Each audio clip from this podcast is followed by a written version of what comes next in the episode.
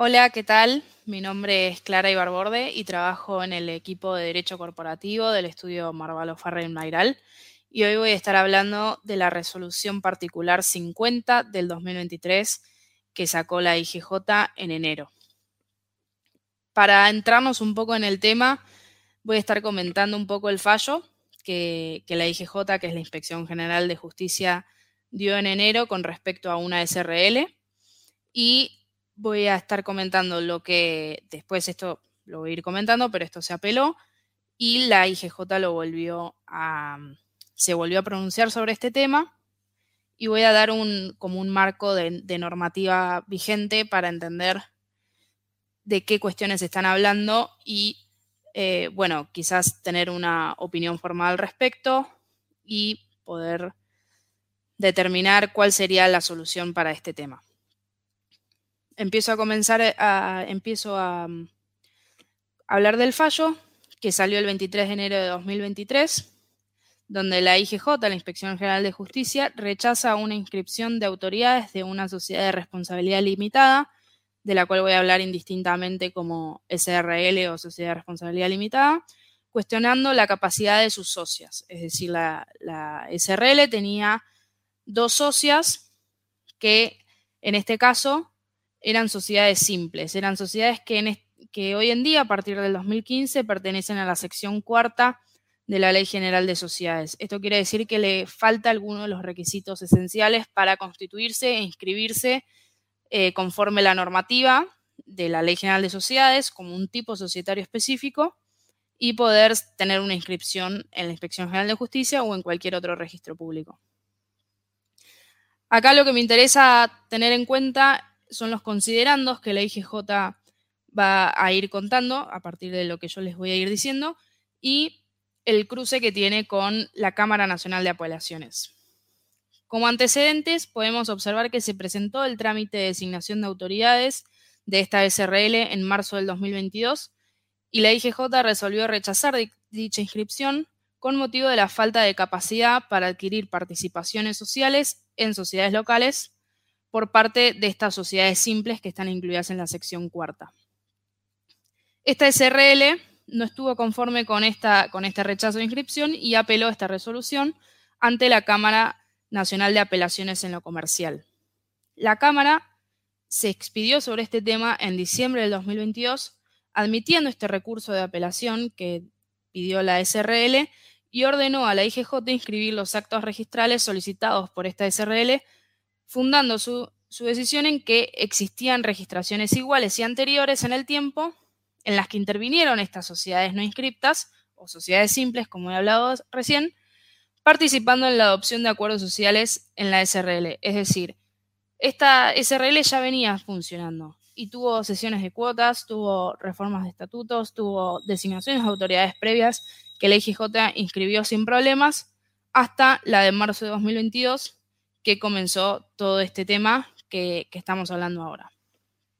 La Cámara también dijo que la Inspección General de Justicia, como requisito previo para rechazar actuaciones societarias, debería haber instado la declaración judicial de nulidad de los actos societarios antecedentes, o sea, antes de resolver, rechazar una inscripción, tendría que haber pedido la nulidad eh, por vía judicial de las inscripciones anteriores que sí se habían inscrito y eh, se encuentran firmes y produciendo efectos. Y la Cámara también invoca la doctrina de los actos propios, la cual voy a definir textualmente, que dice que nadie puede ponerse en contradicción con sus propios actos ejerciendo una conducta incomparable con la anterior, deliberada, jurídicamente relevante y plenamente eficaz, de donde resulta que no resulta lícito hacer valer un derecho en contradicción con el anterior conducta interpretada objetivamente según la ley, las buenas costumbres y la buena fe. Es decir, la Cámara entiende que esta SRL tuvo buena fe para realizar estos actos y que tuvo una conducta coherente con la anterior y las anteriores, y que por eso la IGJ, al haber aceptado estas conductas y haber inscrito el resto de las, de las inscripciones, justamente, no puede contradecirse en el futuro. Y esto se reafirma bueno, como había dicho antes, la sesión de cuotas y los demás actos registrados por la SRL. Insiste la Cámara diciendo que la conducta actual de la IGJ se refleja en una resolución particular y que no solo no puede contradecir los actos anteriores, sino también desconocer los efectos de estas inscripciones anteriores, bueno, como decía, que se encuentran firmes, consentidas y que generaron una perspectiva razonable en la SRL, sin recurrir a los mecanismos previstos por la ley de concursos y quiebras, donde debería haber revocado estos actos, declararlos nulos, incluso en razones de oportunidad, mérito o conveniencia. La IGJ lo que hace es citar las partes pertinentes del fallo de la Cámara de Apelaciones y lo contesta punto por punto. De hecho, es un fallo bastante extenso de 17 hojas, donde la IGJ es insistente en cuanto a contestar estas, eh, los puntos que la Cámara de Apelaciones considera para admitir la apelación y instruir a la IGJ a inscribir esta designación de autoridades. Y contesta a la Cámara diciendo que su fallo es arbitrario y equivocado, y además de eso desconoce una regla fundamental del derecho relacionada con la doctrina de los propios actos, que es la que conté recién, y que además no es aplicable esta doctrina porque además es una actuación contra leyem, o sea, contraria a derecho, porque los actos realizados en el pasado por la SRL resultan contradictorios a la conducta actual porque son contrarios a derecho. Además, desarrolla que la estabilidad de los actos administrativos, que son las inscripciones, cede cuando la decisión revocada carece de las condiciones esenciales de validez por hallarse afectada de vicios graves y ostensibles en su forma, competencia o contenido, y que fue dictada esta inscripción sobre la fase de presupuestos fácticos manifiestamente irregulares o reconocidos, y fue fundada a raíz de un grave error en el derecho. La facultad que revoca, eh, que tiene para revocar la IGJ, encuentra la justificación en necesidad de restablecer sin dilaciones, según ellos, el imperio de la juridicidad comprometida por los actos irregulares. Es interesante cómo la IGJ justifica el desconocer un fallo del Tribunal de Alzada, que es justamente el tribunal que está más arriba y del que los tribunales de abajo o las, em, los organismos de abajo tienen que cumplir, y critica punto por punto su fundamento, diciendo, por ejemplo, que no se puede sostener que el tribunal interviniente pueda elegir los argumentos que más le convienen para adoptar la solución que consideren más conveniente, ignorando completamente las demás circunstancias y argumentos del caso que fueron desarrollados en, la primera, en el primer rechazo de inscripción en marzo del 2022, que además son relevantes para la solución. El tema de la capacidad de las pretensas eh, sociedades simples para participar en una sociedad regularmente constituida. O sea, acá eh, más o menos lo que es lo más importante que dice la IGJ es que las sociedades simples no son capaces de, de hecho, y que no, no pueden ejercer y no pueden participar en sociedades regularmente constituidas. Y esto lo insiste a lo largo del fallo. Entonces, acá lo que afirma y, puntúa es que el tribunal eh, de alzada, o sea, la Cámara de Apelaciones, no afirma ni sostiene que esto haya sido así, o sea, no, no tiene en cuenta esto de la falta de capacidad, y para la IGJ esto se convierte en una sentencia totalmente descalificable por ser manifiesta su arbitrariedad y eh, constituir un acto jurisdiccional inválido. Además, insisten que las inscripciones previas, o sea, las que conté antes de la sesión de cuotas, de la designación de autoridades previas y mm, las reformas de estatutos, fueron inscritas entre 2018 y 2020 que habían sido adoptadas de forma irregular y que durante este periodo, dice entre paréntesis que es entre 2015 y 2019, fue prácticamente por falta de control de legalidad por parte de la autoridad de control y que eso no podría terminar condenando al resto de las, inscripciones a que sean de la misma manera. Es decir, que no se hace cargo la IGJ de lo que hizo entre 2015 y 2019 y a partir de ahora quiere rectificar todo lo que se hizo durante ese periodo por la administración anterior y dice que eh, no se los puede condenar a perpetuidad a generar actos irregulares por cuanto eh, eh, ellos consideran que es un vicio y un error en el derecho y los quieren subsanar y que la, y que la Cámara de Alzada las tiene que poder permitir subsanar este tipo de inscripciones irregulares. Entonces, lo que va a decir es que un par de inscripciones irregulares no fueron oportunamente observadas y que todas las actuaciones societarias eh, no pueden incurrir en semejante eh, anomalía, según la IGJ, y que esto radica en la falta absoluta de capacidad de las sociedades integrantes de la SRL, es decir, sus socias, las sociedades simples, para participar como integrantes de una sociedad regularmente constituida. Ven que me voy repitiendo por este mismo hecho que el fallo se va repitiendo en distintos puntos para dejar en claro cuál es su parecer. Además, insiste con la idea de que por más que se haya equivocado una vez, no significa que se debe equivocar siempre. Y recién en su considerando número 6 va a reafirmar un tema que es el, tema de la incapacidad de la sociedad simple. Digo recién porque esto es más o menos en la hoja número 13, por ahí, en el último de sus considerandos, donde habla de la. Mm, donde hay una norma que va en contra de lo que ellos están pidiendo, que es eh, básicamente que la mm, resolución general 7 del 2015 viene a decir en su artículo 55 que las personas que constituyen la sociedad deben ser plenamente capaces al otorgar el instrumento de constitución. Es decir, que tienen que haberse acreditado su existencia e inscripción y la personería y facultades de quien las represente, indicando además su sede social. O sea, en cuanto al deber de la sociedad simple para tener capacidad, no, la determinen, no se determina en ningún lado que no sea en la resolución 7 del 2015 de la IGJ. O sea, no hay una ley nacional que hable de esto, mucho menos el Código Civil y Comercial,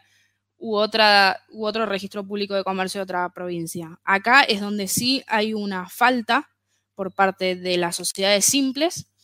en cuanto deberían haberse inscrito correctamente para poder participar según lo que establece la Resolución General 7 del 2015.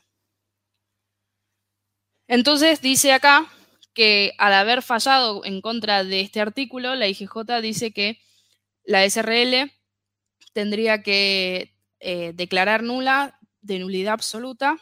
todas las inscripciones previas que se hicieron y todos los actos que ha hecho la SRL y sus socias para participar y tener, eh, cumplir con su objeto social. Y además critica a la Cámara de, Nacional de Apelaciones diciendo que le habían pedido que declare la nulidad, o sea, que la IGJ declare la nulidad de los actos anteriores, pero dice que esto es una actuación ilegítima y que no puede, eh, no puede pedir una nulidad de algo que sí debería haberlo hecho eh, antes de rechazar esta inscripción. Después esto lo viene a contradecir en su resolución, en su parte de resuelve, diciendo que sí va por vía judicial a solicitar la nulidad absoluta de los actos anteriores. Pero ese es otro tema. Entonces, eh, va a terminar sus considerandos la IGJ en su fallo diciendo que la resolución de la Cámara de Apelaciones de diciembre del 2022 resulta imposible de cumplimiento para la IGJ no solo porque es contradictorio a los principios generales de derecho comercial y registral, sino además crear un precedente de que la IGJ no puede tolerar porque atenta a la propia naturaleza de las funciones de control. Bueno, dice, dice, como dije recién, que va a pedir la nulidad de los actos previos y además declarar de imposible cumplimiento el fallo de la Cámara de Apelaciones y vuelve a rechazar la inscripción de esta designación de autoridades de marzo de 2022 que había pedido la, la SRL. Acá lo que me interesa redondear es que la Cámara de Apelaciones va a estar hablando de la doctrina de los actos propios para fundar que se debería poder inscribir la, la designación de autoridades y la IGJ habla de la falta de capacidad sin haber determinado ningún tipo de normativa al respecto y además el tema de la, de la diferencia que tiene la sociedad simple con la SRL, por cuanto tienen que tener una coherencia para poder cumplir su objeto social. Acá lo que me importa es que el Código Civil y Comercial en ningún lado dice que una sociedad es capaz a partir de su inscripción en el registro público. De hecho, lo único que habla al respecto el Código Civil y Comercial es en su artículo 142 sobre la existencia de la persona jurídica que comienza desde su constitución, es decir, desde que dos personas o una, en, el caso de la sociedad anónima unipersonal, em, puedan constituir la sociedad, o sea, es un tema consensual y no eh, registral. Y además en la Ley General de Sociedades, la sección cuarta justamente, que tiene siete artículos para hablar de las sociedades que no cumplen con los requisitos esenciales, dice que el contrato social puede ser invocado entre los socios y que también es oponible a terceros si se prueba que lo conocieron efectivamente al tiempo del nacimiento de la relación jurídica. O sea, la IGJ, al haber inscripto todas las inscripciones anteriores, conoció que el contrato social de la sociedad simple existía y que existía la sociedad simple y así es como que ya directamente es oponible a terceros, a terceros que en este caso es la IGJ. Entonces, no puede decir que no es capaz o, que, no reconocer la veracidad de esta sociedad simple si eh, inscribió los actos anteriores, haya sido la administración que haya sido, a eso me refiero. Además dice que la sección cuarta dice que la existencia de la sociedad puede acreditarse por cualquier medio de prueba y por ende también la capacidad. O sea, no necesariamente tiene que tener un contrato social, no necesariamente tiene que tener una sede o un, eh, un patrimonio. Con cualquier medio de prueba que diga acá hay un acto donde hubo una sociedad simple, ya se puede acreditar.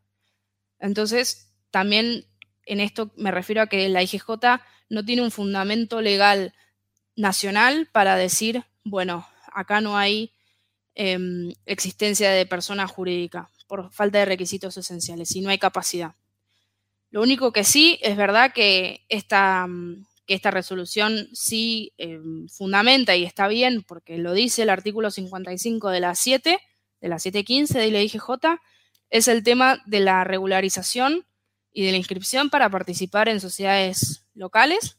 y eso está perfecto, pero eso no puede ameritar nunca una nulidad absoluta de un acto, donde además fue prolongado en el tiempo. Por lo tanto, a mi entender, la IGJ lo que tendría que haber hecho es intimar a la subsanación de, esta, de estas sociedades simples para que puedan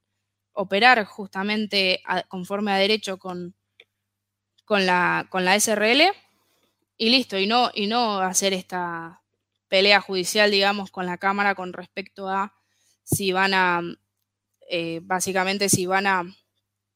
tener capacidad o no las sociedades simples. Porque por algo hay muchas sociedades que están en esta situación y por algo las reconoce y hay siete artículos de la Ley General de Sociedades para estas, para estas sociedades. Bueno, hasta acá lo que es el fallo, lo que es la normativa. Eh, un poco mi opinión la fui dando a medida que lo fui contando. Así que muchas gracias y nos vemos pronto.